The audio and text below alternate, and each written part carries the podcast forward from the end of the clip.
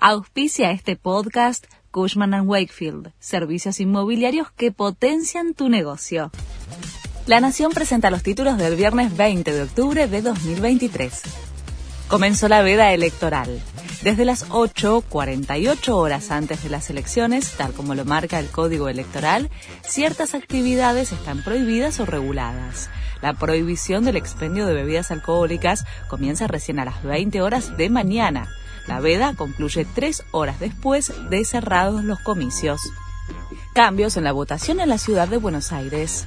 A diferencia de las PASO, este domingo no se usará la boleta electrónica.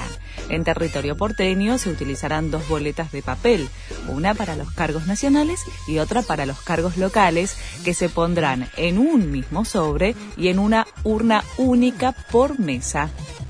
La justicia perita hoy el teléfono de Chocolate Rigau. De todas formas, el contenido se conocerá después de las elecciones.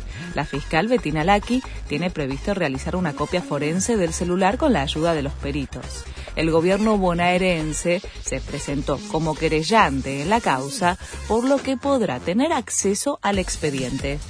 Biden convoca a Estados Unidos a mantener su apoyo irrestricto a Ucrania e Israel acusó a Rusia y a la organización terrorista Hamas de intentar aniquilar la democracia.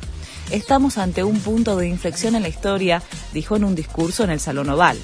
La Casa Blanca pedirá al Congreso paquetes de ayudas para Kiev y Tel Aviv, mientras siguen las negociaciones para que ingresen bienes esenciales a Gaza a través de la frontera con Egipto. River empató 2 a 2 en su visita a Colón no pudieron sacarse ventajas por la novena fecha de la Copa de la Liga. El Zabalero sigue comprometido en la zona de descenso y los millonarios perdieron la chance de volver a la cima del campeonato y escoltan a Independiente con 17 puntos. Este fue el resumen de Noticias de la Nación.